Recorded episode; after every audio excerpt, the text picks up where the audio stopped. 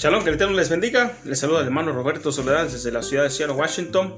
Vamos a hablar acerca de palabras de Torah. Vamos a tomar el libro de Éxodo capítulo 25 de una porción de la Torah que se llama Teruma o Truma, si no me equivoco. ¿Cómo se llama? Truma, que significa una ofrenda. El Eterno les dice eh, a Moisés que tome una ofrenda de voluntad de todo varón y dice trumati en hebreo, que es una ofrenda para mí, que tomen mi ofrenda. Aquí en español le pusieron en el capítulo 25, verso 2, di a los hijos de Israel que tomen para mí ofrenda. Dice para mí porque en hebreo dice trumati, que significa que tomen mi ofrenda. Bueno, quiero leer varios versos para empezar lo que quiero compartir con ustedes. Y dice el verso 1, en el nombre de Yeshua, nuestro Mesías, Adonai habló a Moisés diciendo, di a los hijos de Israel que tomen para mí ofrenda. De todo varón que la diere de su voluntad, de corazón, tomaréis mi ofrenda. Esta es la ofrenda que tomaréis de ellos. Oro, plata, cobre, azul, púrpura, carmesí, lino fino, pelo de cabras, pieles de carneros, teñidas de rojo, pieles de tejones, madera de acacia, aceite para alumbrado, especias para el aceite de la unción y para el incienso aromático. Verso 7. Piedras de onice y piedras de engastes para el efor y para el pectoral. Harán un santuario para mí y habitaré en medio de ellos. Verso 9, el último. Conforme a todo lo que yo te muestre, el diseño del tabernáculo y el diseño de todos sus utensilios, así lo haréis. Cosas que el Eterno le muestra a Moisés. Permítame un segundo. Cosas que el Eterno le muestra a Moisés para que él lleve a cabo la obra del tabernáculo de reunión. Bueno, para que él, él dirija a las personas para que sepan qué es lo que tienen que hacer. Aunque la sabiduría y las habilidades que se ocupaban para hacer todos los utensilios, las cortinas, las tablas, todas las uniones, toda esa sabiduría se lo dio a dos siervos, a uno de ellos de la tribu de Judá y a otro a otro varón de la tribu de Dan. Eso es muy importante porque la tribu de Dan es una tribu que casi mucha gente no toma en consideración, aunque la tribu, la palabra Dan significa juicio. Eso nos enseña algo importante porque tanto el príncipe de la tribu de Judá, uno de los hijos de la tribu de Judá, fue llamado y le dieron sabiduría, fue lleno de sabiduría para hacer la obra del tabernáculo. También llamó a Donai a uno de la tribu de Dan, de las tribus menos reconocidas en el pueblo de Israel, inclusive tan menos reconocidas que usted no la encuentra en el libro de Apocalipsis. No está la tribu de Dan del que menos nosotros esperamos, Adonai toma uno y lo levanta para hacer la obra que él quiere que él haga. Y por eso el Eterno tomó a uno de la tribu de Dan. Fue escogido uno de la tribu de Dan. No es del que quiere, ni del que corre, ni del más fuerte, ni del valiente, sino del que Adonai tiene misericordia. A ese va a poner y a ese nos conviene oír. Bueno, a eso no es a lo que quiero oír, sino a esta parte del verso 9 que dice, conforme a todo lo que yo te muestre, el diseño del tabernáculo y el diseño de todos sus utensilios, así lo haréis. Yo escribí un título que es un dicho popular mexicano, o más bien no popular mexicano, es un dicho popular en, el mundo del habla hispana, que dice, la curiosidad mató al gato. ¿Por qué la curiosidad mató al gato? Si nosotros no curioseamos, no vamos a descubrir nada, nos vamos a estar quedando quietos y no vamos a expandir nuestras habilidades, aptitudes, nuestras relaciones interpersonales. No vamos, nos vamos a quedar quietos en un mundito muy encerrado y seremos personas poco sociables y mucho antisociales. Las personas que son así por lo regular son muy escandalosas, ¿no? Tienen un carácter que la gente dice que es fuerte pero no es débil es un carácter débil. Un carácter fuerte yo noto una persona que tiene muchas relaciones interpersonales y sabe conducir su carácter sabe manejar el carácter de otras personas de manera que no le afecta a su propio carácter, ni su personalidad, ni lo que él es. O sea que no le da frío ni calor, ni lo hace perder una noche de sueño. Pero una persona que se molesta, le da rabia, se entristece demasiado, es violenta, es agresiva, no lo pueden hacer una broma porque sale enojado. Tiene es muy sensible y se dice que tiene un carácter fuerte. No, tiene un carácter explosivo que es distinto. Y es un carácter que yo lo veo muy débil. No se sabe conducir. Bueno, el ser curioso es una cosa. Hay cosas que nosotros afectamos cuando nosotros las vemos. De ahí, de ahí hay una creencia que, que se habla mucho y que para mucha gente que tiene poca madurez se le hace como un tema supersticioso y un tema que viene de la brujería, hechicería, adivinación y que es el mal de ojo. ¿Verdad? Aunque nosotros con ver algo lo estamos modificando. Nosotros vemos una cosa y pensamos algo sobre lo que estamos viendo. Miramos algún objeto y decimos, ¡ay, mira qué bonito! Lanzamos un pensamiento y una expresión positiva sobre las cosas. Sobre el mundo físico, sobre el mundo de la energía, sobre el mundo que Dios creó. Pero volteamos a ver a algo y decimos, ¡ay, qué horrible, qué feo, qué desgraciado! Y etcétera, etcétera. Y sacamos un pensamiento negativo sobre algo creado, sobre algo que existe, sobre algo que, que sea feo y que en realidad sea feo, igual lanzamos un pensamiento negativo hacia esas cosas. Y maldecimos. Y resulta que bendecimos y bendecimos. bendecimos y maldecimos. Solamente con el principio de ver. Creo que te hablan. Oh, esta es la. Es Yoda. Y su, y su aparato.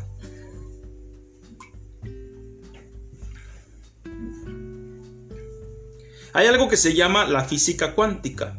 La física cuántica trata de analizar por qué el mundo invisible es afectado cuando es visible. Y ustedes pueden ver un experimento de la física cuántica y así lo pueden poner en YouTube. Experimento de física cuántica. Y se va a dar cuenta de lo que quiero hablar. Nosotros afectamos el mundo que se ve. Perdón, el mundo que no se ve. Lo afectamos cuando ya nosotros lo vemos. Y resulta que como tenemos una naturaleza corrompida, cualquier cosa que venga a nuestras manos será destruida. Tarde o temprano será destruida. No hay cosa alguna que el hombre haya hecho que todavía esté de pie. Es decir, los aviones más modernos un día van a terminar en la chatarra. La ropa más moderna un día va a terminar en la chatarra. La casa de los sueños un día va a terminar demolida. Porque nada de lo que hacemos nosotros dura. Inclusive las cosas que vemos y que existen, las vemos y les quitamos la vida. Y si no, permítanme un segundo. Ah, déjenlas alcanzo. Estas flores, alguien las vio bonitas y decidieron cortarlas para traerlas a la casa.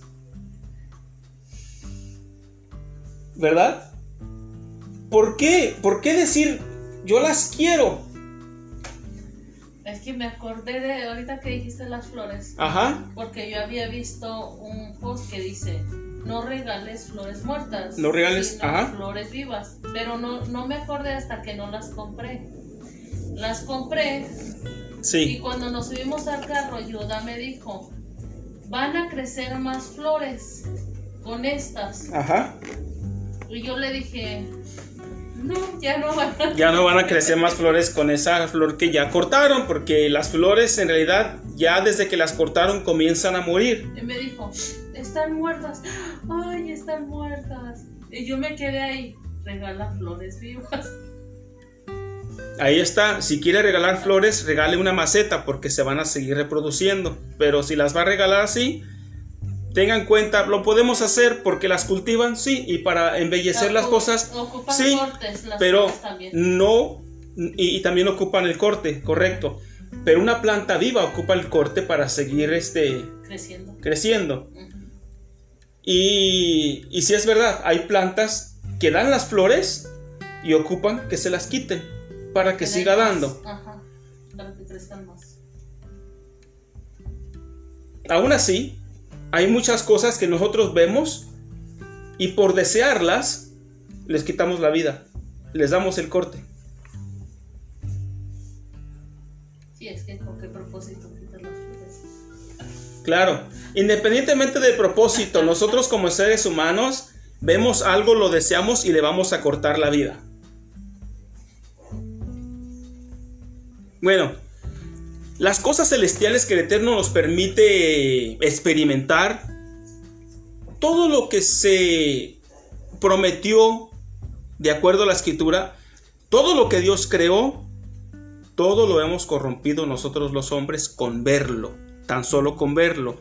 Moisés, a Moisés se le fue mostrado el tabernáculo de reunión en el monte. Moisés tiene la fotografía en su mente. El Eterno pone la sabiduría en los hombres para que hagan toda la obra del tabernáculo y lo hagan de acuerdo a, la visión que Moisés tuvo. Y resulta que cuando el tabernáculo de reunión fue terminado, se le puede preguntar a Moisés, Moisés, ¿este tabernáculo fue hecho de acuerdo al modelo que te fue mostrado en el monte? Y la respuesta de Moisés será exactamente. Es exactamente como lo pidió. ¿Le quitas la bolsa, corazón? porque agarró la bolsita al... Y Moisés responderá que sí, que esa es exactamente la réplica que le fue mostrado a él en el monte. Ahora, aunque uno, un ser humano tuvo esa visión del tabernáculo de reunión, y yo digo porque las cosas que el Eterno muestra y se llevan por obra, con material, material de este mundo físico, tarde o temprano serán corrompidas, no durarán. Aunque sean una réplica celestial, no durarán. Porque están puestas en manos y bajo autoridad de personas que ya están corrompidas, como nosotros los seres humanos. Tenemos una naturaleza que va en camino a corromperse. Nosotros estamos luchando contra corriente espiritualmente para frenar los deseos de la carne, los deseos del cuerpo, los deseos que son ilegítimos del cuerpo. Estamos en una batalla en contracorriente. La ley de gravedad no para. Entonces, el, para ejemplificar esto, podemos ver nosotros eh, que un avión se sostiene en el aire hasta que se le acaba el combustible y tiene que bajar a tierra de nuevo porque se le acaba el combustible. Nuestra vida, nosotros, la la ley del pecado es como la ley de gravedad, nunca para, nunca se le acaba la fuerza, siempre está queriendo aterrizar al hombre a la tierra y arrastrarlo en el pecado. Necesitamos nosotros un combustible para mantenernos en el aire. Y así como el avión usa el combustible para mantenerse en el aire y e ir en contra de la ley de gravedad que siempre lo está queriendo alar hacia abajo, lo está queriendo tirar hacia abajo. Nosotros con la ley del espíritu estamos alejados del pecado y siempre estamos en el aire. El pecado siempre está ahí presente, no necesita combustible alguno. La ley del espíritu sí necesita combustible. Necesita la alimentación para podernos mantener arriba. Todas las cosas celestiales que el Eterno nos ha permitido eh, conocer han sido corrompidas. El tabernáculo de reunión llegó al punto en que Moisés lo tuvo que sacar fuera del campamento y fue conocido como el tabernáculo de reunión como dice el libro de Éxodo, capítulo 33, verso 7. Llegó el punto en la vida de los hijos de Israel que el tabernáculo de reunión no soportaba la presencia de tanta gente en contra del Eterno. Entonces Moisés lo levanta, lo desarma, lo empaca y lo arma fuera. Dice que lo puso en un lugar lejos en el desierto. Habría que caminar e ir hacia el, tabernáculo de reunión. Ese fue un mensaje muy poderoso. Y eso sucede después de que Moisés baja con las tablas de los mandamientos escritas con el dedo de Dios, obra de Dios por por frente, por un lado y por el otro. Y Moisés se irrita cuando ve al pueblo entregado a la idolatría y danzando alrededor del becerro de oro. El hombre corrompiendo las cosas celestiales. Moisés rompe las tablas. ¿De qué le sirven las tablas de los mandamientos a unas personas que acababan de escuchar no te harás dioses ajenos delante de mí? Moisés estaba arriba en el monte cuando el Eterno habló y de manera audible a todos y de manera entendible a todos que no se hiciesen dioses ajenos delante de él. Moisés sabía que ellos escucharon la voz del Eterno, pero Moisés no estaba con el pueblo. Moisés estaba en el monte. Cuando Moisés baja con las tablas, yo me imagino que se preguntó, bueno, ¿qué acaso no escuchamos los dos la misma cosa? ¿En qué sintonía están ustedes? ¿En qué Yo estaba sintonizado con el Eterno. ¿En qué sintonía están ustedes?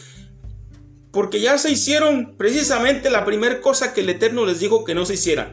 No tendrán dioses ajenos delante de Él.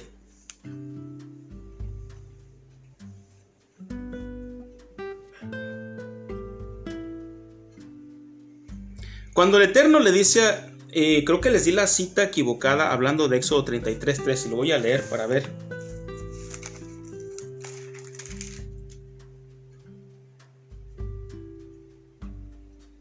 No, les di la cita correcta al, al hablar de Éxodo 33.7. Donde dice que sacó el tabernáculo de reunión. Ahora dice Éxodo 33.3. Después del problema del becerro de oro, dice la escritura, a la tierra que fluye leche y miel, pero yo no subiré el medio de ti, porque eres pueblo de dura cerviz, no sea que te consuma en el camino. El pueblo escuchó esa mala noticia y lo que pasó con ellos es que ni uh, dice en el verso 4, oyendo el pueblo esa mala noticia, vistieron luto y ninguno se puso sus atavíos porque Adonai había dicho a Moisés, di a los hijos de Israel, vosotros sois pueblos de dura cerviz, en un momento subiré en medio de ti y te consumiré. Quítate pues ahora tus atavíos, para que yo sepa lo que, he de lo que te he de hacer. Entonces los hijos de Israel se despojaron de sus atavíos desde el monte Oreb. ¿Por qué el Eterno les dice que se quiten sus atavíos? Dice, para que sepas lo que te he de hacer.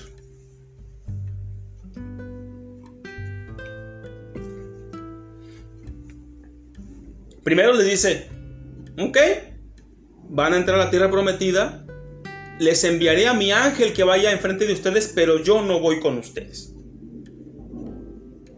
Es un rango menor. El Eterno da la orden de que alguien los acompañe, pero ya no va él. No es directamente la presencia de él.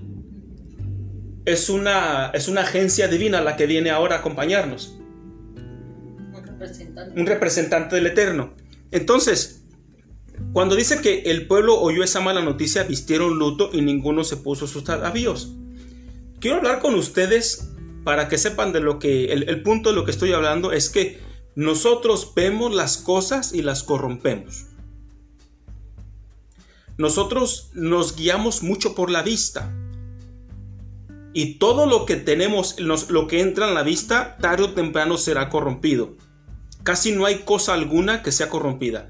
La gente vio el nombre del Eterno, maldijo el nombre del Eterno. Y no es que las cosas sean corrompidas en sí, nosotros las corrompemos en nuestra mente, en nuestro espíritu. Tenemos una mala percepción de las cosas, una mala idea de las cosas.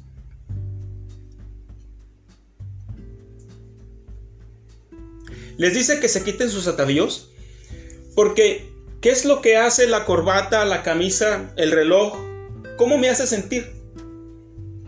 Bien. Me hace sentir bien.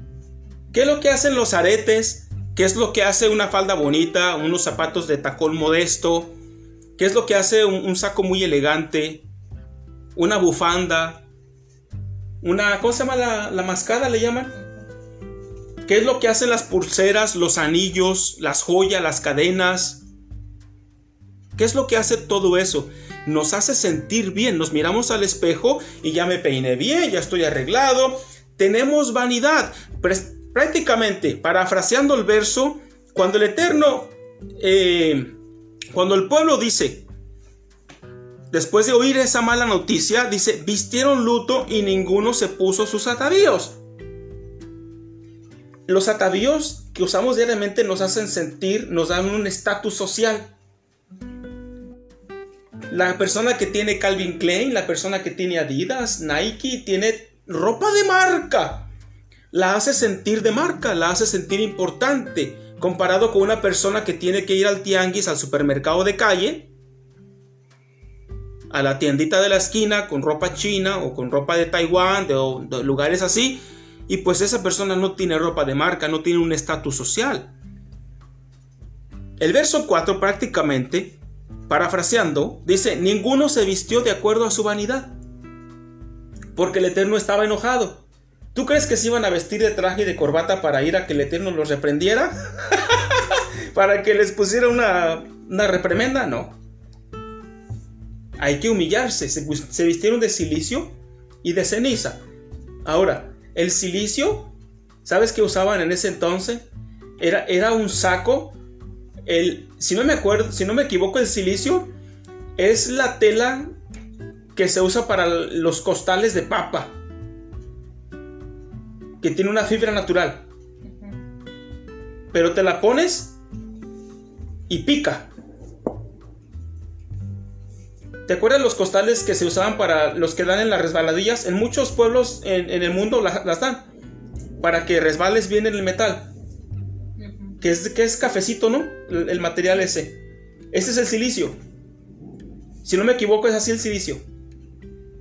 Y pica. Te hace sentir incómodo. Entonces la gente andaba así, andaba humillada.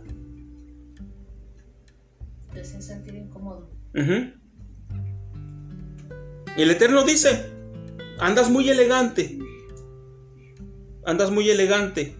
Quítate eso para que sepas lo que te voy a hacer.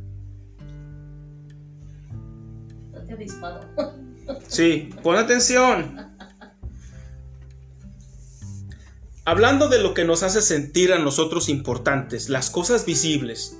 Ah, mira qué bonito esto. Mira qué bonito el otro. Y tarde o temprano eso va a corromper el corazón o nosotros corromperemos la materia, lo que sea que veamos. Una vez me sucedió y yo compré una herramienta y después alguien llegó con una herramienta más avanzada que la que yo tenía y yo miré el mal mi herramienta. Yo lo miré el mal mi herramienta. Quizá fue por eso que una vez me puso un martillazo en el dedo. ¿Te acuerdas? ¿Eh? Sí. ¿Te acuerdas? Sí. Le, nunca estamos contentos con lo que el Eterno nos da. Siempre vamos a mirar que alguien tiene algo más bonito que lo nuestro. En inglés hay un dicho. Dicen, el pasto es más verde en la casa del vecino. Y el vecino piensa que el pasto es más verde en tu casa. Siempre, nosotros siempre estamos corrompiendo lo que existe. Tenemos ideas, nos metemos ideas en la cabeza, nos metemos deseos que no sacamos y que son desleales, deseos que no son legítimos y que no van de acuerdo a la justicia que el Eterno quiere que nosotros vivamos. ¿Por qué le pedimos al Eterno que nos dé 3 mil dólares más que hemos hecho nosotros para que merezcamos 3 mil dólares o 3 mil pesos más? Cuando pensamos nosotros, los merezco de verdad delante del rostro del Eterno, merezco más dinero o no merezco más dinero, o más bien, merezco que no tenga tanto como tengo. Y eso tanto como tengo, estoy diciendo que si tengo mil pesos en el banco y sé que no me alcanza, y nos preguntamos, ¿merezco tener eso? Posiblemente saldremos con la respuesta y diremos, aunque no me alcance con mil pesos, yo creo que delante del Eterno ni siquiera merezco tenerlos.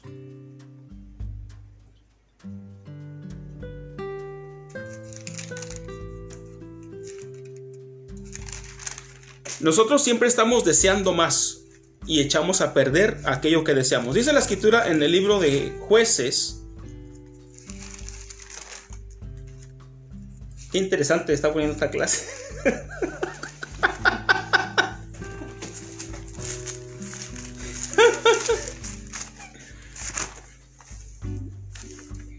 No es el libro de jueces, es el libro de Josué. No te preocupes. Sí, eh, estaba tan calentito aquí. Josué capítulo 7, verso 20. Estoy compartiendo con ustedes qué pasa cuando nosotros miramos las cosas. Dice Josué capítulo 7, verso 20. Y Acán respondió a Josué diciendo, verdaderamente yo he, yo he pecado contra Adonai, el Dios de Israel. Y así y así he hecho. Pues vi entre los despojos un manto babilónico muy bueno. Acuérdese de ese énfasis, muy bueno. Ya me perdí. Y 200 ciclos de plata. Ándale, 200, un ciclo de plata creo eran 11 gramos. Un ciclo de plata creo es 11 gramos. Digamos que son 10. Vio 200. Él vio 2 kilos de plata. Ahora. Y un lingote de oro de peso de 50 ciclos.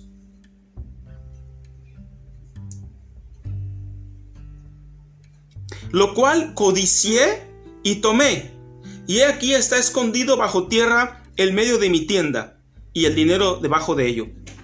Cuando él miró esas cosas, las codició, dice él.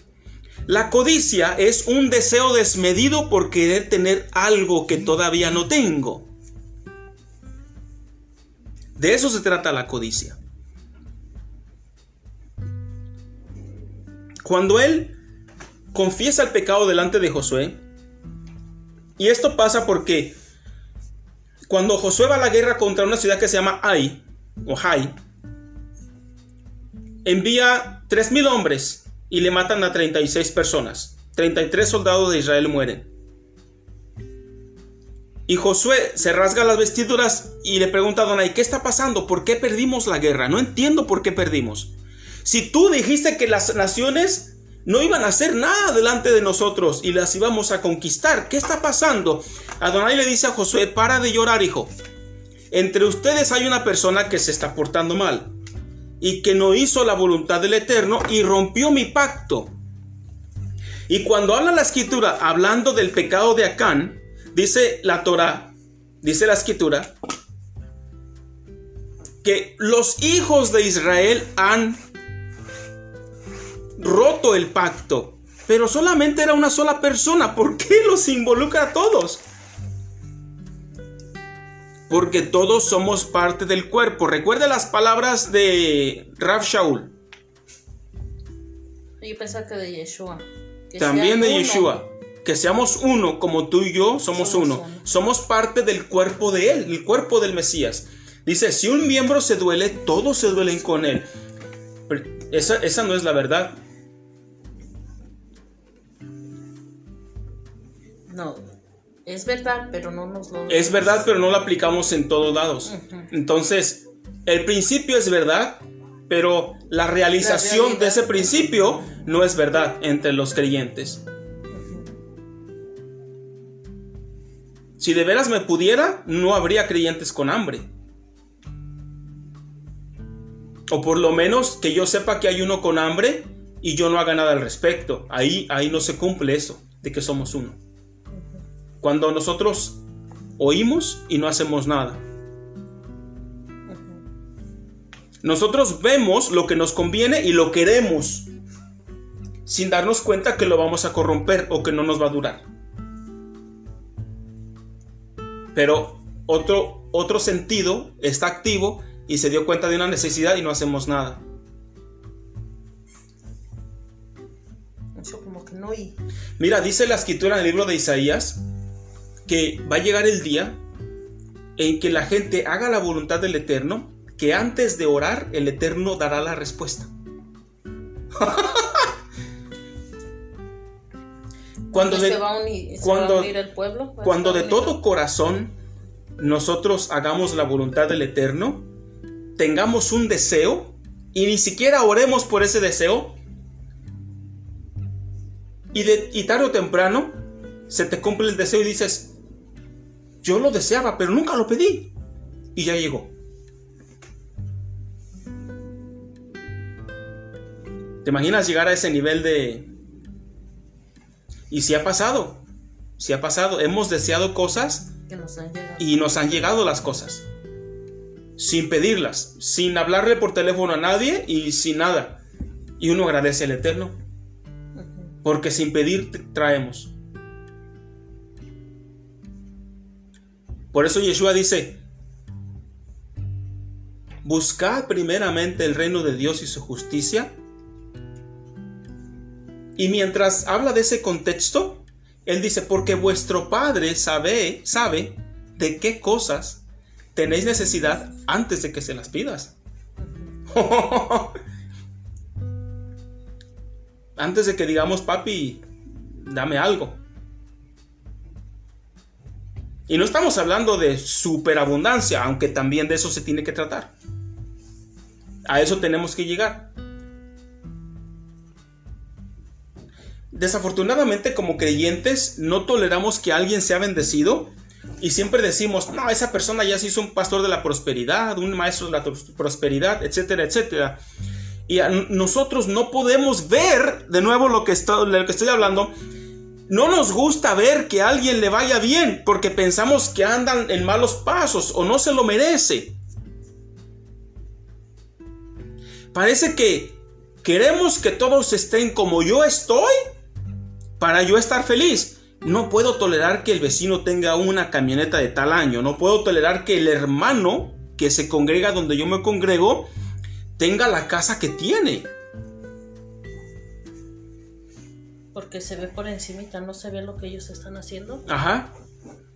Pero es a lo que voy es que no toleramos ver que a alguien más le vaya bien. Es muy raro que alguien se sienta alegre porque a alguien le va bien.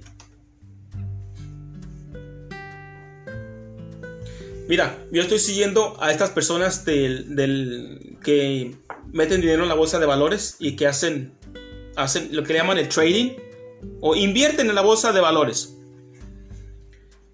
Ellos dan análisis a la gente gratis para que ellos inviertan su dinero y por lo regular cuando dan un consejo es de algo que está a punto de subir. Y siempre hay cosas que no se saben, ¿no? Como el día que, que hablé, porque iba a subir el asunto. Así de ese estilo. Y cuando las personas que tú no conoces y ellos saben que escuchaste el consejo de ellos, les dices, mira, seguí tu consejo y ya dupliqué mis ganancias. Les da mucho gusto a ellos. Porque ellos ya sintieron bonito que les vaya bien. Yo quiero sentir ahora que alguien más sienta lo mismo que yo siento. Y compartir, hacernos colegas, hacernos amigos. ¿Y cómo, qué tal te fue hoy? Pues me fue así. Eso es todo. Ah, que tuve un 5% de ganancias. Bueno, la llevas porque no has perdido.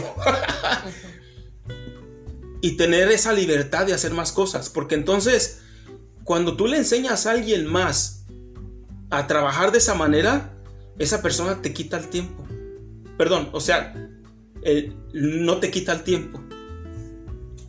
Lo enseñas a trabajar y él sabe qué hacer.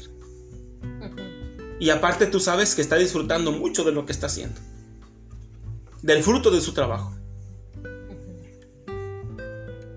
Pero cuando queremos tener a todas las personas a la par conmigo, ah, pues si yo batallo de trabajo, Tú vas a batallar. tú vas a batallar de trabajo. Si yo tengo un carro que se descompone a cada rato, ah, también a ti, oh, pues sí, también a mí se me descompuso. Qué malo, qué mala onda. En vez de escuchar, ¿sabes qué? Mi carro ya no daba otra. Y fui y me compré otro. Oh, que a todo dar. Yo hice lo mismo hace tres meses.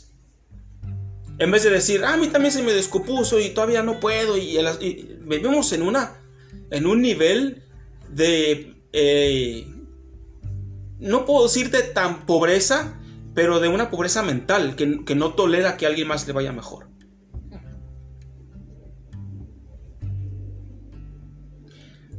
Hablando de Acán, del que cometió un pecado, y el Eterno dijo que todos habían pecado, le confesó a Josué diciendo, verdaderamente yo he pecado. Y dice, pues vi entre los despojos un manto babilónico muy bueno.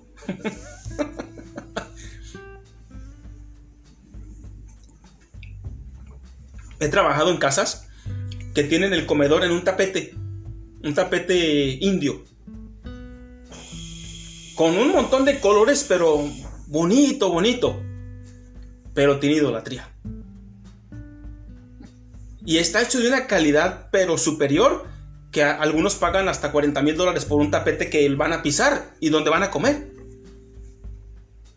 Y cuando vamos a trabajar, yo tengo que protegerlo bien porque no quieren que lo ensuciemos, el polvo, etcétera, etcétera, ni que lo pisemos. Lo pisamos, pero poniéndole protección encima. Porque igual es, que quitar todo ellos. Y hay personas que lo han hecho. Lo han enrollado y lo quitan porque no quieren que se les dañe. Porque una sola reparación les puede costar hasta 5 mil dólares. O una mancha, ya, si ya no sale, exigen que les pague su tapete completo. Pero de ahí es que uno puede ver cosas muy bonitas, pero tienen idolatría. Tienen cosas que no son propias. Y así yo creo que ha de haber visto el manto babilónico dice, muy bueno. muy bueno. Ah, muy bueno. Muy bueno. Por lo muy bueno que tú todos perecimos. ¿sí? Y por tu culpa, por la corrupción de la vista y del deseo desmedido, tantas personas del ejército de Israel murieron, perdieron la vida. Todo comienza con la vista, dice el libro de Génesis capítulo 3, verso 1 al 7.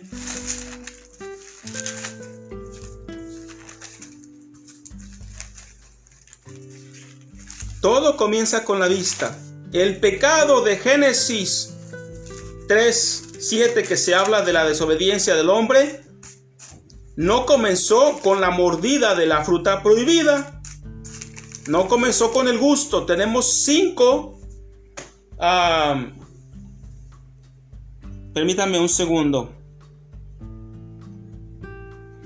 Tenemos cinco sentidos. Tenemos el tacto, tenemos el gusto, el olfato, el oído y la vista. Ese fue el gusto, Oh, el degustar. sí, sí, sí. Pero el pecado entró por la vista, no empezó por el gusto, por el comer. Porque, ah, ¿qué hicieron? ¿Cuál fue el pecado? El comer. No fue tanto el pecado, el, el comer.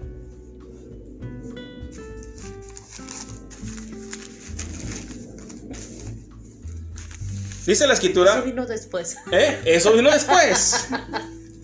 Eso vino después. Dice la escritura, pero la serpiente era astuta, más que todos los animales del campo que Donai Elohim había hecho.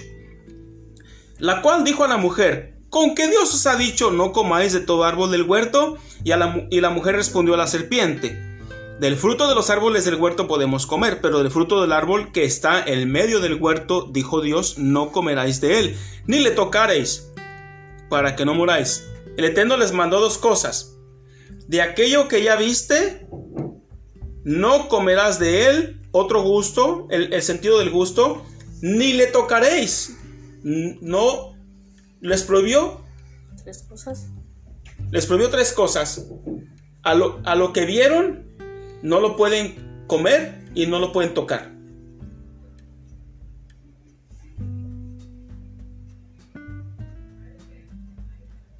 Y por consecuencia, no lo pueden oler. Ahora, entonces la serpiente dijo a la mujer, no moriréis, sino sabe Elohim que el día que comáis de él, serán abiertos vuestros ojos y seréis como Dios sabiendo el bien y el mal. A ellos se les da la advertencia y les dice, si no sabe Dios que el día que comáis de Él, ¿qué va a pasar cuando se coma de Él? Serán abiertos vuestros ojos. Ah, bueno, alguien puede decir, pero la serpiente les dijo, el día que coman de Él, pero el día que se coma de Él, ¿qué va a pasar? Antes de comer hubo algo que hizo, que fue el interruptor, hizo, fue el switch. Y dice el verso 6, y vio la mujer que el árbol era bueno para comer, igual que aquel que vio el manto babilónico muy bueno. Vio la mujer que el árbol era bueno para comer y que era agradable a los ojos y árbol codiciable para alcanzar la sabiduría. Ella codició comer del árbol. Lo vio, se corrompió dentro y le caminó para desobedecer. Ahora sí, para tocarlo y para comerlo. Pero ella tuvo que mirar antes lo vio, o sea que lo que hizo Satanás es, te voy a enseñar a, mirar el árbol de la ciencia del bien y el mal con ojos diferentes. Porque ahora los ojos que tienes son muy santos, que lo estás viendo con una obediencia muy buena, muy linda. Pero yo ocupo que lo veas con los ojos con que yo lo veo. Y todo entró por los ojos. Y entró la corrupción por los ojos y por el deseo desmedido de comer. Verso 7. Entonces fueron abiertos los ojos de ambos. No dice que fue abierto el gusto de la lengua. No dice que fueron abiertos los oídos, ni el tacto, ni el olfato. Dice, fueron abiertos los ojos de ambos y conocieron que estaban desnudos.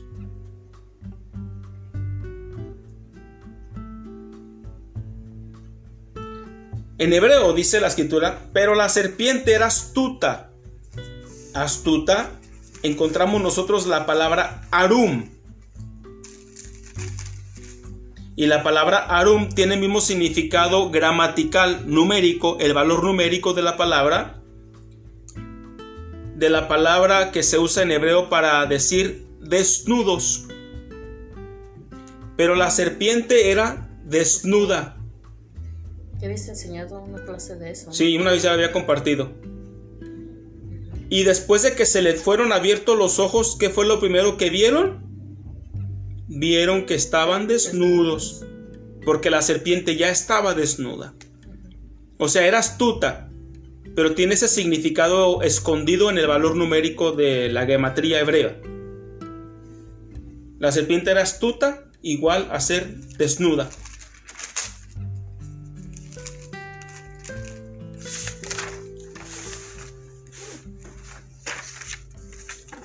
para que nosotros tratemos y luchemos contra el pecado, el Eterno da un mandamiento a, los hijos de Israel y les dice, habló Adonai a Moisés diciendo, habla a los hijos de Israel y diles que se hagan franjas en los bordes de sus vestidos por sus generaciones y pongan en cada franja de los bordes un cordón de azul. Y os servirá de franja para que cuando lo veáis os acordéis de los mandamientos de Adonai para ponerlos por obra y no miréis en pos de vuestro corazón y de vuestros ojos. La mujer primero miró, después sintió el deseo desmedido. Entonces ella, cuando ya deseó comer, ella miró en pos de su corazón, deseó del corazón comer. Entonces dice, para que no miréis en pos de vuestro corazón, o sea, el deseo del corazón y de vuestros ojos, en pos de los cuales os prostituyáis,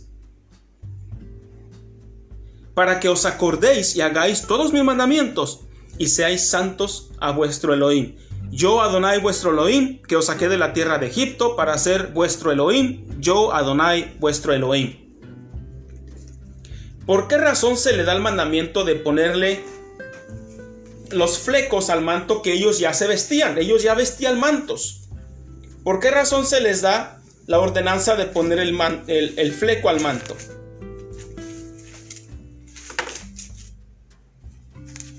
Porque unos versos antes de esta cita de el libro de Números capítulo 15, verso 37,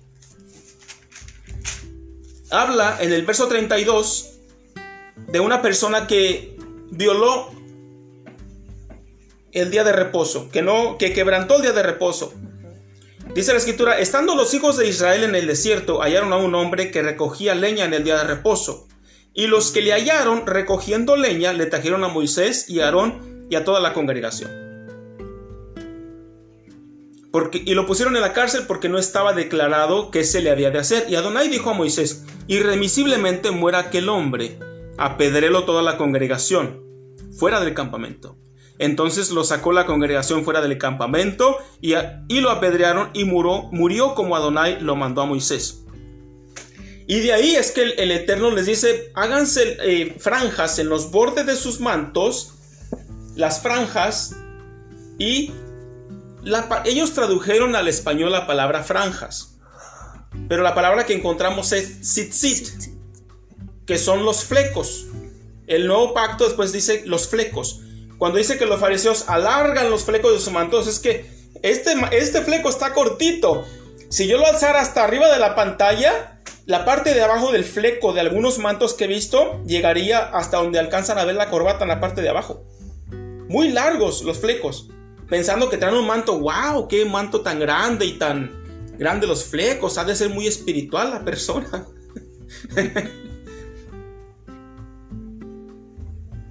Entonces, el Eterno le dice que miren a los mandamientos para que entonces no miren el deseo del corazón.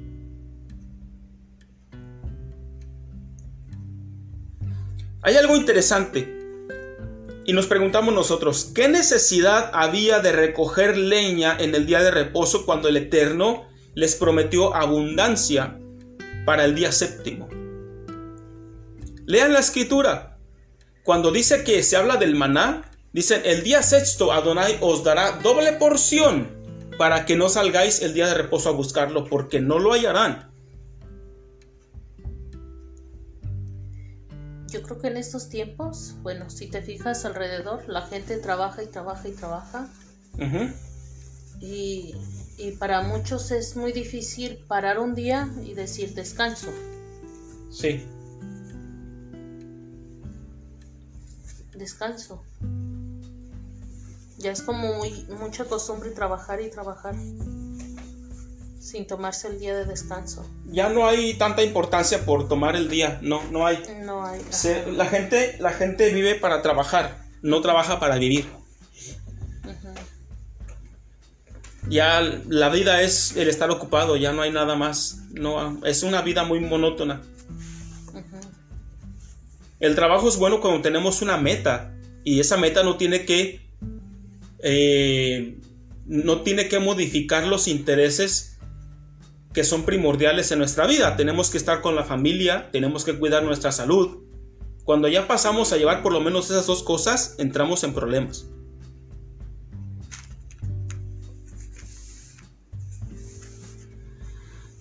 El Eterno les prometió doble el, día sexto para que coman el día séptimo. Y también cuando se habla del, del, año, creo que es el, el, reposo de la tierra cada siete años. Y una vez, y una vez compartí un video que se llama, si no me equivoco, Los ciclos de prosperidad. No sé si ya lo quité o no. No, no sé. El Eterno les da tres veces más el, día, el año sexto para que ellos no tengan que sembrar el día séptimo y dejen reposar por un año completo la tierra. Cuando observamos nosotros, perdón, la semilla que estamos comiendo, estamos comiendo la semilla del año pasado y el año que viene comeremos la que se siembra este año. Entonces ellos iban a tener semilla para el año séptimo, para el año octavo, porque el séptimo no había producción, y les alcanzaría para comer hasta el año noveno. Y cuando llegan al año noveno, tienen la producción del año octavo. Cuando llega el año noveno ya tienen porción doble. Entonces, ellos, el Eterno les dio porción triple el, el año sexto. Y cuando llegó el año el noveno, ellos terminaron con porción doble. Y cuando llega el siguiente número de años, hasta los otros seis años, ellos ya tienen una porción extra que el Eterno les regaló. Y el sexto año la tierra les dará tres porciones. Al final de otro ciclo de reposo de la tierra, se, van, se va acarreando y se va añadiendo una porción. Traten de buscar esa escritura donde se habla que la tierra reposará. Está en YouTube. Está en YouTube, ¿verdad? Se llama Los ciclos de prosperidad en la Torah. Hay, hay una parte donde creo que me equivoco al tratar de explicar cómo se acarrean los ciclos de prosperidad. Porque cada vez que pasan seis años, tienes el, el primer ciclo de seis años, el Eterno, cuando llegas al año noveno, tienes dos porciones. ¿Ok? Cuando llegas al segundo ciclo del año de reposo, tienes dos porciones. Y el año sexto el Eterno te da para tres años. Cuando llega el tercer ciclo, tienes que tener acarreadas tres porciones extras. Al otro ciclo, cuatro porciones. ¿Y qué es lo que pasa en una nación cuando tiene para cuatro años de comida? Le vende a otra nación la comida que Ah, le sobra. Sí, ajá. Tiene Sí. para- Y para- empiezas a acumular una riqueza, pero tremenda. Una riqueza que, y, y solamente es por guardar el año de re- dejar que la tierra repose un año completo. Y el Eterno va añadiendo porción tras porción tras porción. Estás acumulando riqueza. Entonces, lo que acumulando riqueza. Entonces, cuando el hombre sale a, re- a recoger leña al día de reposo, dicen, oiga mi amigo, ¿qué no bastó con lo que el Eterno nos está dando? ¿Con los milagros que está viendo? ¿Que todavía aparte usted va y recoge leña al día de reposo? ¿Qué persona avara, desconsiderada y etcétera, etcétera? Inclusive hay otro motivo más por lo cual esta persona salió a recoger leña al día de reposo.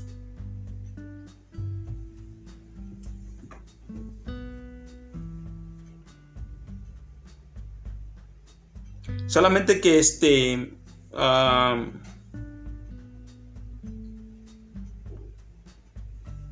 Por Oh. Sí, mira, está, está un poquito antes.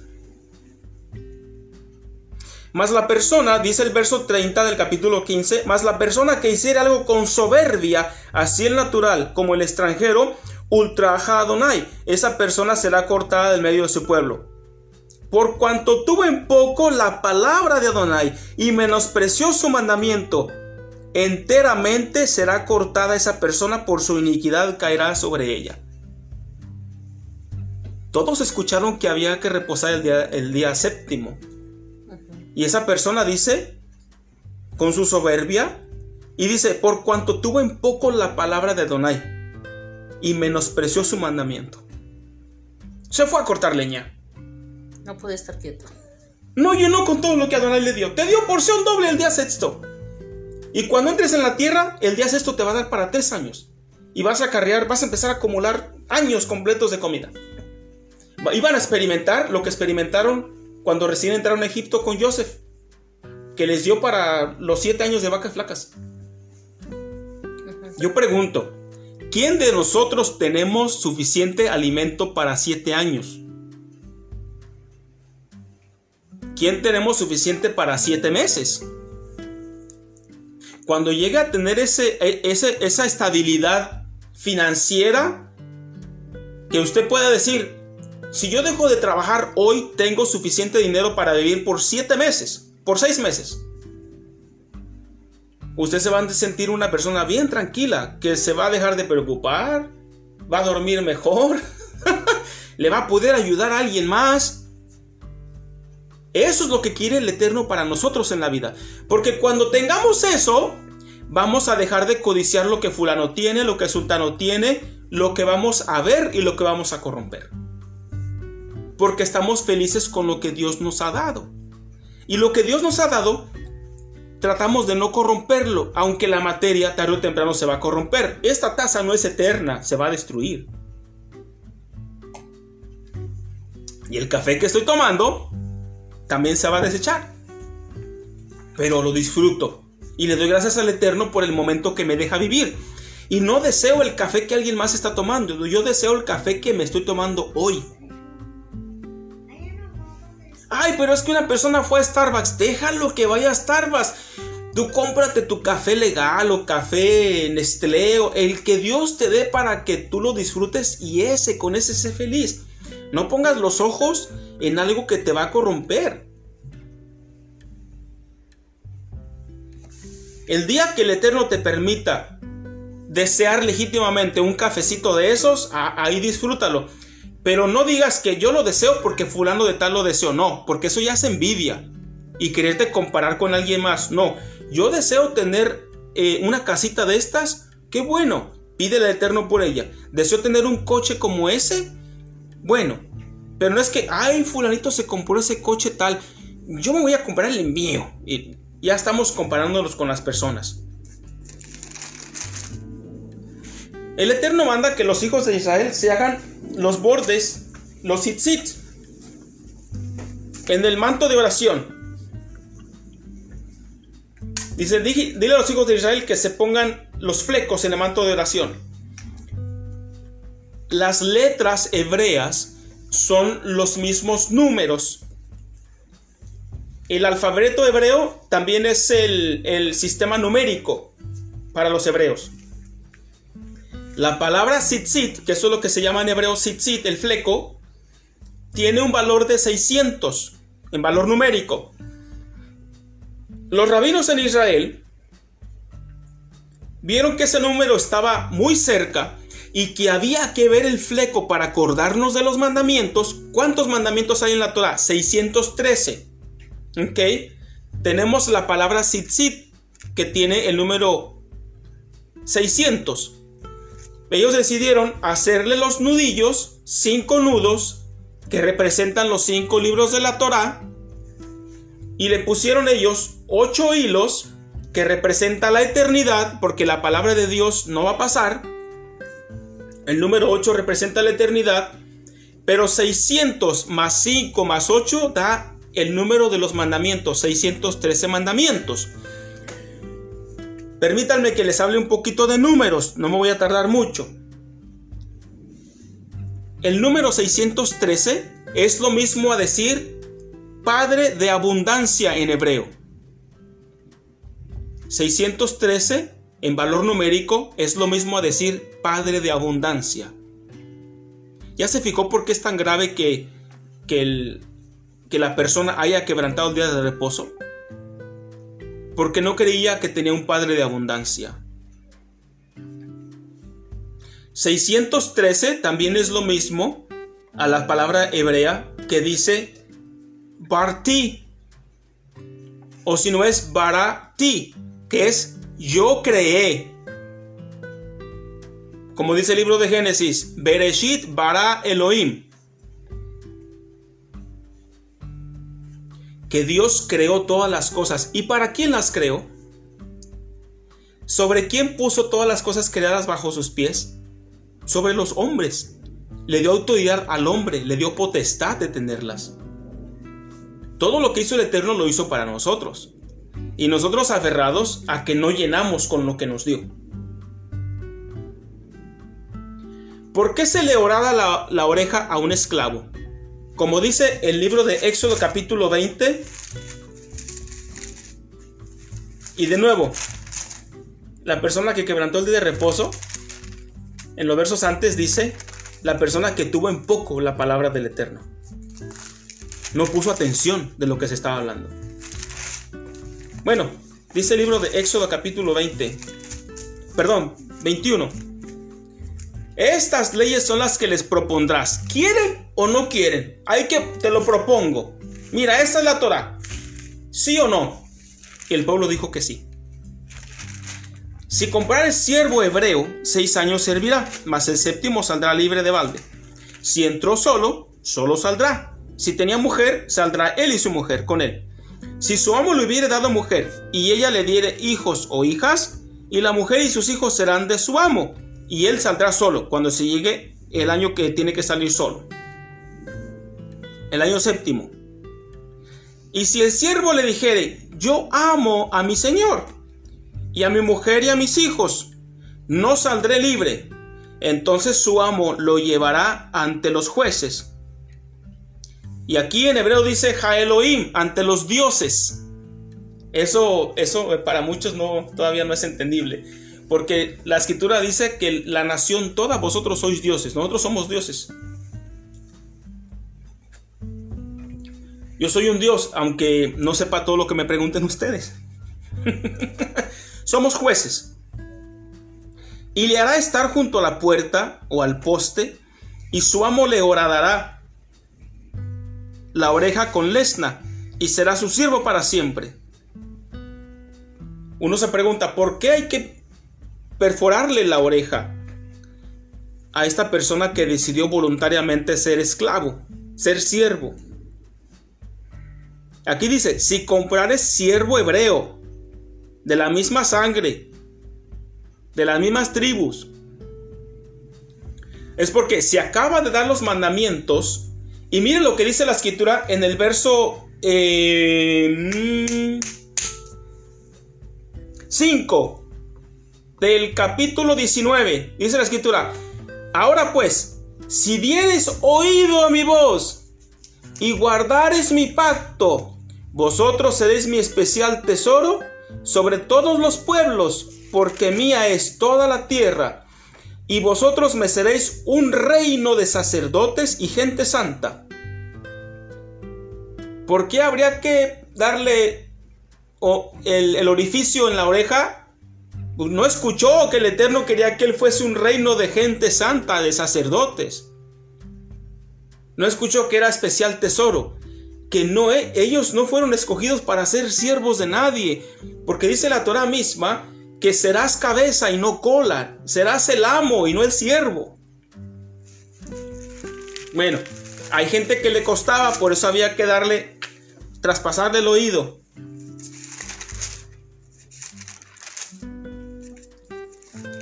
Vamos a comenzar a terminar.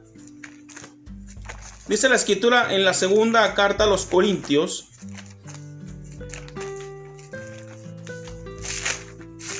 en el capítulo 4, verso 18.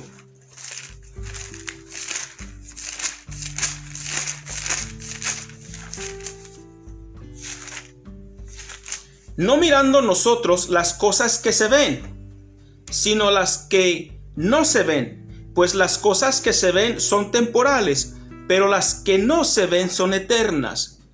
Una vez más, nosotros vemos las cosas temporales y las vamos a corromper. No hay otra manera. Por eso está el tiradero de basura. Es verdad, es bueno renovarse, es bueno cambiar de zapatos, es bueno comprarse una camisa nueva, es bueno renovarse porque las cosas se van desgastando. Pero cuando yo miro las cosas, resulta que tenemos, al darnos cuenta que las cosas son temporales, ¿por qué razón tenemos que tener un deseo desmedido cuando sabemos que son temporales? ¿Por qué tener un deseo desmedido por el teléfono de último modelo y dormir afuera de la tienda para ser el primero en comprarlo? Ese deseo desmedido por algo que les va a durar dos años y medio y ya se va a echar a perder. Pero la aventura. Es la aventura, ¿no? Pero la gente tiene los deseos desmedidos por las cosas materiales. Espérate a que baje la marea. Ve a la tienda cuando ya es el día siguiente. Ay, pero es que el descuento. Bueno, el asunto es que se va a echar a perder. Por eso dice aquí el apóstol Pablo, no mirando nosotros las cosas que se ven, sino las que no se ven, pues las cosas que se ven son temporales, pero las que no se ven son eternas. Nosotros no podemos corromper lo que no podemos ver. Y ahora Dice la primera carta, capítulo 2, verso 14. Esto es a lo que me refiero cuando leo el primer verso. ¿En Corintios o en dónde? La primera carta a los Corintios 2, 14. Dice, pero el hombre natural, ándale, este no es. Entonces, ¿dónde quedó?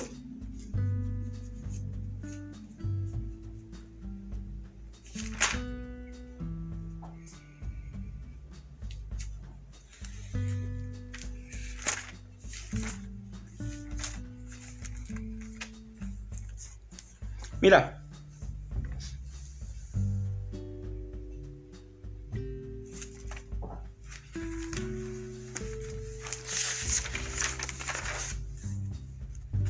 Aquí la tenía escrita, solamente que creo que se me perdió, ¿no? ¿De qué habla?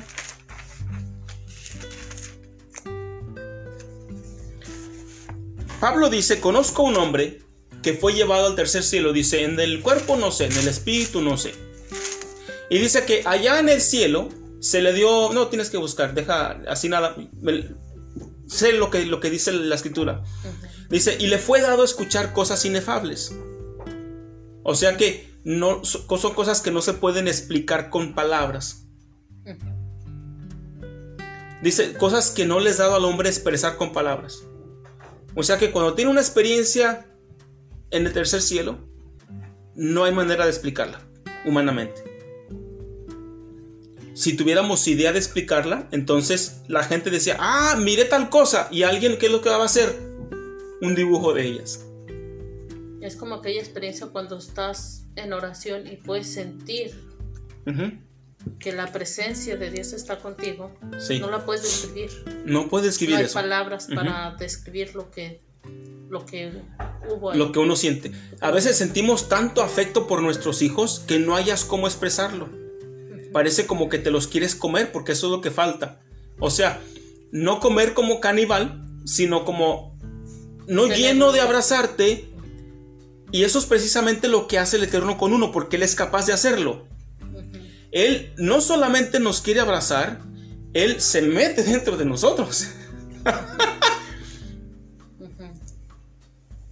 Porque de esa manera se puede llenar una, un sentimiento de, demostrar un afecto que de otra manera no se puede, humanamente no se puede. Por eso Él viene y mora dentro de nosotros y de esa manera nosotros lo sentimos a Él, no lo podemos expresar.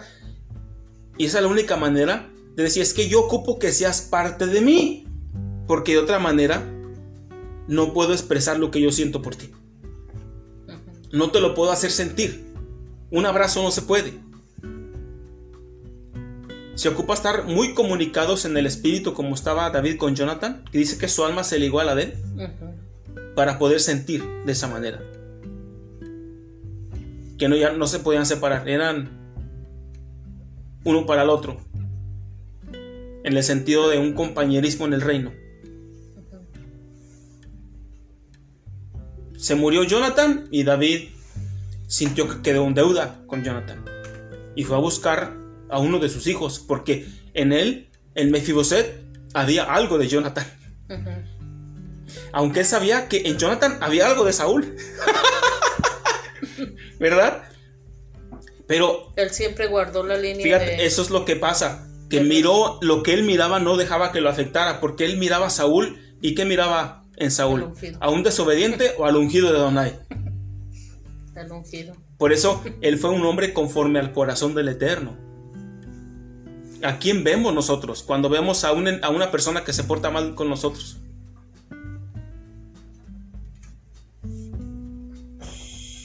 En, en, la primera carta a los Corintios, este es otro verso, es el último que les quiero compartir si no me equivoco. Capítulo 2, verso 14 dice, pero el hombre natural no percibe las cosas que son del Espíritu de Dios, perdón, porque para él son locura y no las puede entender, porque se han de discernir espiritualmente. Por eso dice el libro de Hebreos, ¿qué es, qué es lo que es la fe? Es la certeza de lo que se espera. Yo creo que hay algo que estoy esperando, la convicción de lo que no se ve. Estoy convencido que hay algo que todavía no se ve, pero que lo estoy esperando que va a venir. Por eso dice la escritura que esas, el que cree en la fe, en esas cosas, dice, pero el hombre natural no percibe las cosas que son del Espíritu de Dios. Y yo le pondré aquí, como lo es la fe, porque para él son locura y no las puede entender, porque se han de discernir espiritualmente. En cambio, el espiritual juzga todas las cosas, pero él no es juzgado de nadie. Porque ¿quién conoció la mente del Señor? ¿Quién la instruirá? Mas nosotros tenemos la mente del Mesías. Tenemos que armar nuestra mente del pensamiento de Él. Porque el pensamiento humano se basa sobre lo que nosotros experimentamos con la vista. Y de ahí viene la corrupción. No lo normal, normalizar las cosas, ¿no? Las, las hacemos muy comunes. Ajá. Muy comunes. Lo queremos, lo deseamos y lo corrompemos. Por eso dice el último mandamiento. ¿Qué dice el último mandamiento? No codiciarás. Ni la mujer de tu prójimo, ni su amo, ni su bestia, ni su carro, ni su esto, nada de él. Nada que fuera de tu prójimo puedes codiciar. La codicia es un mal muy, este, muy, muy malo. Dice la escritura que el pueblo de Israel se levantó y codició. Inclusive dice que los que salieron de Egipto con ellos, dice que sintieron un deseo vivo por comer carne. Y después los de Israel sintieron como ellos. Dime con quién andas y te diré quién eres. ¿cómo se pudieron haber cansado Ajá, No fueron los hebreos los que sintieron primero comer carne, fueron los que iban con ellos los de las naciones. Tuvieron un vivo deseo, desmedido. Y cuando alguien desea algo de manera desmedida, se obsesiona y es capaz de hacer cualquier cosa por alcanzar su objetivo. Destruir la familia, etcétera, etcétera. Por eso ves muchas personas, mujeres o hombres, que se divorcian, dejan a la familia porque vieron a una princesita y se quieren ir a casar con ella. Tienen un deseo, están obsesionados con algo con algo que se va a arrugar, se va a echar a perder y no va a estar.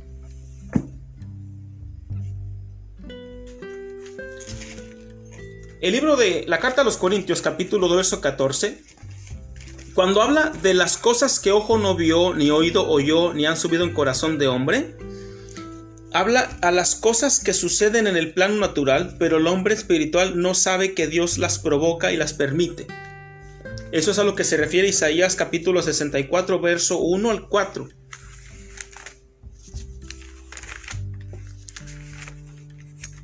Porque aquí dice el apóstol, dice, como está escrito, ¿verdad? ¿Y cómo está escrito? ¿Y qué quiere decir lo que está escrito? Porque la gente toma esto, cosas que ojo no vio, ni oído oyó, ni han subido en corazón de hombre, son las que Dios ha preparado para los que le aman pensamos que son cosas que van a venir en el futuro y no son cosas que van a venir en el futuro, son cosas que están pasando cada día de nuestra vida. Y que Dios provoca estas cosas porque Él es nuestro Dios y nosotros somos su pueblo. Este verso, en algún tiempo yo lo entendí, que son las cosas celestiales y que todavía no llegan. Y no es eso lo que dice el verso. Son las cosas que Dios provoca que pasen mientras estamos vivos. Por dice que Dios las ha preparado para los que le aman. Y si le amamos, entonces ya hay unas de ellas que se, se hacen tangentes, se hacen tocables, visibles. Mira, en el libro de Isaías, lo que, él, lo que el apóstol está citando, capítulo 64, verso 1, dice, dice, ¿cuáles cosas que oído no yo, ni han subido en corazón de hombre? Dice, o si rompieres los cielos, nadie ha visto que se rompan los cielos. Cosas que ojo no oyó, ni oído oyó. Perdón, ni ojo vio, ni oído oyó. Y descendieras, mucho menos. ¿Cómo vamos a ver a Dios descender? Y a tu presencia se escurriesen los montes. Nadie ha visto eso. Como fuego, bueno, perdón, hasta ese entonces nadie había visto eso. como fuego abrasador de fundición, fuego que hace hervir las aguas, para que hicieras notorio tu nombre a tus enemigos y las naciones temblasen a tu presencia. Dice, cuando haciendo cosas terribles, cual nunca esperábamos, descendiste. Ellos no se esperaban de la manera que Dios iba a actuar, de la manera que nunca se imaginaron, nunca vieron y nunca oyeron. De esa manera Dios se mostró a ellos. De manera que ni ojo oyó ni oído oyó. Dice, nunca oyeron ni oídos percibieron ni ojo ha visto a Dios fuera de ti. Ni ojo ha visto a Dios fuera de ti que hiciese por el que en Él espera. O sea, cosas como las que Dios hace, nuestros ojos no han visto y no han oído que otro Dios haga por sus seguidores. Eso es lo que está diciendo el verso. Por eso, cuando Isaías habla acerca de, de la idolatría, Dice que las, las, cosas que ellos hacen, hacen estatuas de figuras humanas que tienen ojos y no ven, oídos y no oyen, tienen boca y no hablan, tienen nariz y no, y, no, y no huelen, pies y no caminan. Iguales y semejantes a ellos son los que los sirven, los que los adoran.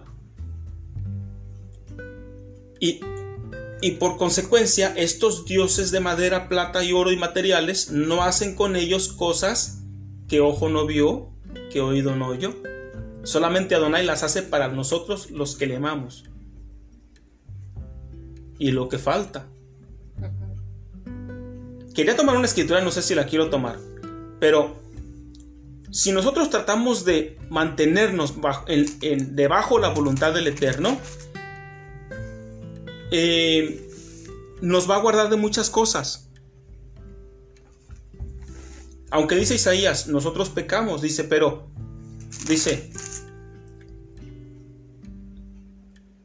no te enojes sobremanera, Donai, ni tengas perpetua memoria de la iniquidad. He aquí, mira, ahora, pueblo tuyo somos todos nosotros. Verso 12 dice, ¿te estarás quieto, oh Adonai, sobre estas cosas? ¿Callarás y nos afligirás sobremanera? Como diciendo, Adonai, pecamos contra ti, pero ¿qué vas a hacer? ¿Nos vas a destruir? ¿Nos vas a raer de la faz de la tierra? Y entonces viene un verso famoso que dice, fui buscado por los que no preguntaban por mí, fui hallado por los que no me buscaban.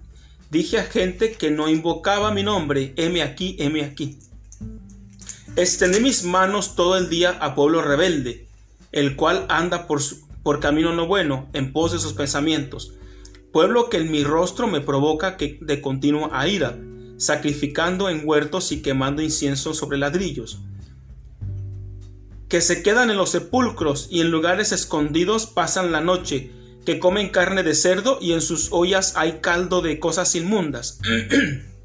y dicen, Estate en tu lugar, no te acerques a mí, porque soy más santo que tú. Dice, estos son humo en mi furor, fuego que arde todo el día. Hoy en día hay líderes que se esconden comiendo carne de cerdo y caldos con cosas de inmundicia y que se creen más santos que los demás y ya son inalcanzables. Ya no puedes hablar con el pastor directamente, no puedes hablar con el apóstol directamente, tienes que hablar con un intermediador que le lleve el asunto al pastor. Cuando, cuando una persona desea hablar y escuchar la voz de su líder, ya no puede, ya está escondido. Está allá donde no sé quién sabe escondido, comiendo carne de cerdo y bebiendo caldo de inmundicias. Porque él es más grande que él. Que él. El apóstol es más santo que el hermanito. Dice, por vuestra... He aquí que escrito, escrito está delante de mí. No callaré, sino que recompensaré y daré el pago en su seno. Por vuestras iniquidades, dice Adonai, y por las iniquidades de vuestros padres juntamente, los cuales quemaron incienso sobre los montes y sobre los collados me afrentaron. Por tanto yo les mediré su obra antigua en su seno. Así ha dicho Adonai, como si alguno hallase mosto en un racimo y dijese, no lo desperdicies, porque bendición hay en él. Así haré yo por mis siervos, que no lo destruiré todo. Adonai vio un racimo de uvas y dice, ah, mira, de aquí sale un vino rico. Este sí no lo voy a destruir. Así dice. Dice, sacaré descendencia de Jacob y de Judá, heredero de mis montes, y mis escogidos poseerán la heredad de la tierra, y mis siervos habitarán ahí y será Sarón para habitación de ovejas y el valle de, el valle de Acor para majada de vacas, para mi pueblo que me buscó. Ahora dice, pero vosotros los que dejáis a Adonai, que olvidáis mi santo monte, que ponéis mesa para fortuna y suministráis libación para el destino, yo también os destinaré a la espada, y todos vosotros arrodillaréis, y todos vosotros os arrodillaréis al degolladero, por cuanto llamé y no respondiste, hablé y no oíste. ¿Te acuerdas de los mandamientos? Si prestares oído, vosotros seréis mi especial tesoro. Dice, y no oíste, sino que hiciste lo malo delante de mis ojos, y escogiste lo que me desagrada. Por tanto, así dijo Adonai el Señor, He aquí que mis siervos comerán y vosotros tendréis hambre. Vosotros, he aquí que mis siervos beberán y vosotros tendréis sed. He aquí que mis siervos se alegrarán y vosotros seréis avergonzados. He aquí que mis siervos cantarán por júbilo de corazón y vosotros clamaréis por el dolor del corazón. Y por el quebrantamiento de espíritu aullaréis y dejaréis vuestro nombre por maldición de mis escogidos, y Adonai el Señor te matará, y a sus siervos os llamará por otro nombre. O sea, dice la escritura que Adonai nos dará un nombre nuevo. Cuando el apóstol Juan ve a la gran Jerusalén desposada, dice, era aquí la, la desposada del Cordero, dice, reluciente como una piedra hermosa. Y dice, no entrará en ella cosa inmunda. Porque una persona natural ve las cosas y las corrompe. Nosotros, desafortunadamente, habiendo pecado desde el principio, vemos las cosas y las corrompemos. Por eso nosotros ocupamos algo que se le llama restauración. Restaurando nuestros sentidos, las maneras que percibimos para percibir espiritualmente. Es un sentido, lo que tocamos, dice el apóstol Pablo, le dice, no sé si le dice a Timoteo o le dice a Tito, no pongáis las manos con ligereza a los varones. Se habla de tocar. No se puede tocar así por ligeramente las cosas. Si yo llego a una casa y, ya ves que les ponen las, los herrajes, bueno, el, parte de, la herradura de la casa está en la puerta un objeto de metal para tocar la puerta. Si ese objeto de metal, que yo lo he visto en algunas de ellas, es un objeto de idolatría que se usa para tocar la puerta, yo no puedo tocar la puerta usando eso. No puede, ni siquiera puede uno tocar los dioses ajenos de alguien más. Si yo estoy en un hogar para trabajar y tengo que mover cosas, me pongo los guantes. O si no le pido a la persona, ¿los puede mover usted de ahí? Porque yo no, quiero mi que tenga mi responsabilidad, que yo lo quiebre. Y si fuera yo, yo deliberadamente no lo puedo quebrar. Tenemos prohibido quebrar la idolatría de alguien más. Una persona. Eso es algo que tenemos que aprender. Tenemos que aprender. No es propio destruir la idolatría fuera de la tierra de Israel. Tienes que dejarla y tienes que respetar, aunque no estés de acuerdo. Respetar no significa estar de acuerdo. Si yo voy a la casa de mi madre y tiene objetos que para mí no son objetos de santidad, yo no los puedo quebrar, no los puedo tirar a la basura, tengo que respetar el hogar de ella.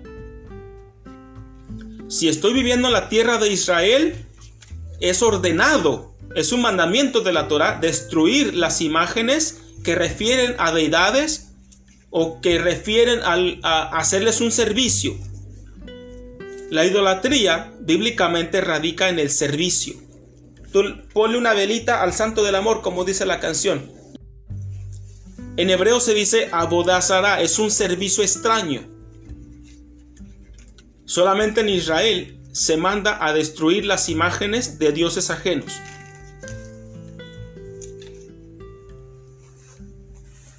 Nosotros vemos y corrompemos lo que vemos. Así es que hay que restaurar todos nuestros sentidos para poder mirar como Dios nos mira, mirarnos como Dios nos mira y mirar como Dios mira.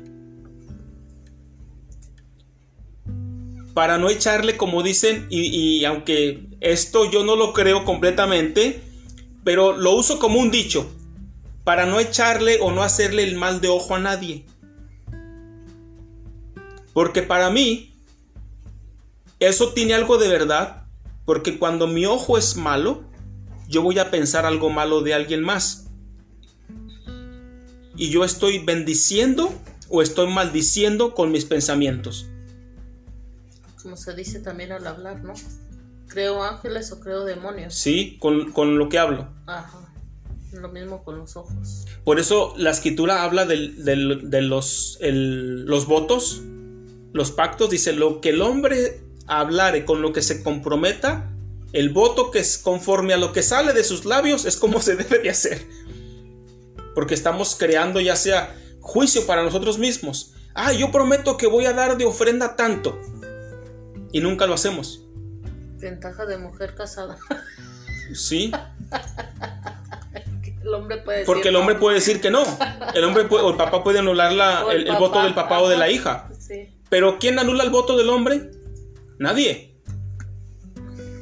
La mujer tiene ventaja sobre eso. Entonces, eh, pero ¿cómo se usan los sentidos? Porque dice, si la mujer hace el voto, pero si yo lo oigo, estoy usando los sentidos. Y yo disierno lo que se está haciendo, yo lo puedo parar. Entonces, eh,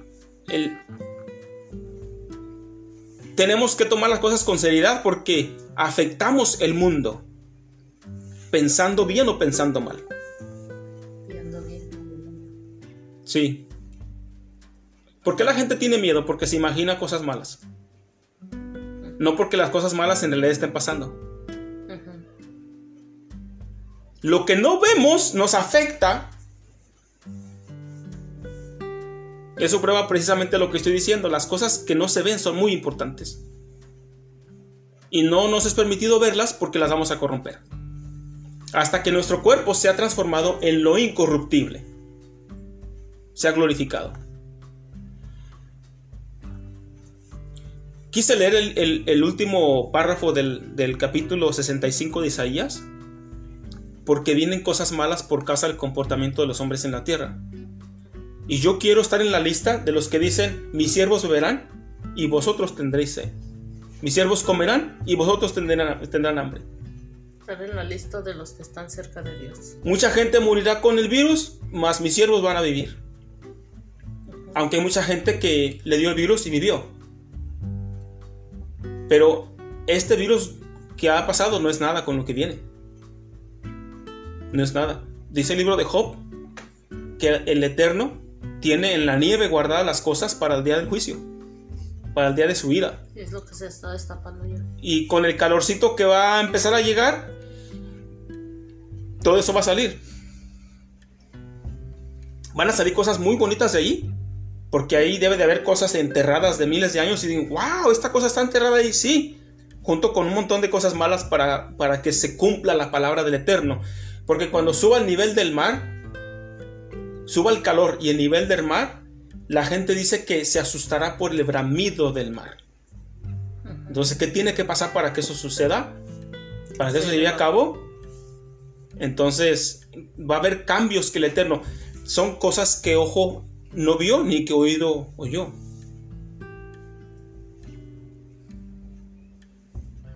Y que Dios las usa para defendernos a los que le aman. Que el Eterno les bendiga. Nos estamos viendo en otra clase de Torah. Compartiendo otras cositas más adelante. Um, Top. Ya se acabó el Shabbat. Ya es una semana nueva. Bendiciones. Nos estamos escuchando más tarde. Shalom.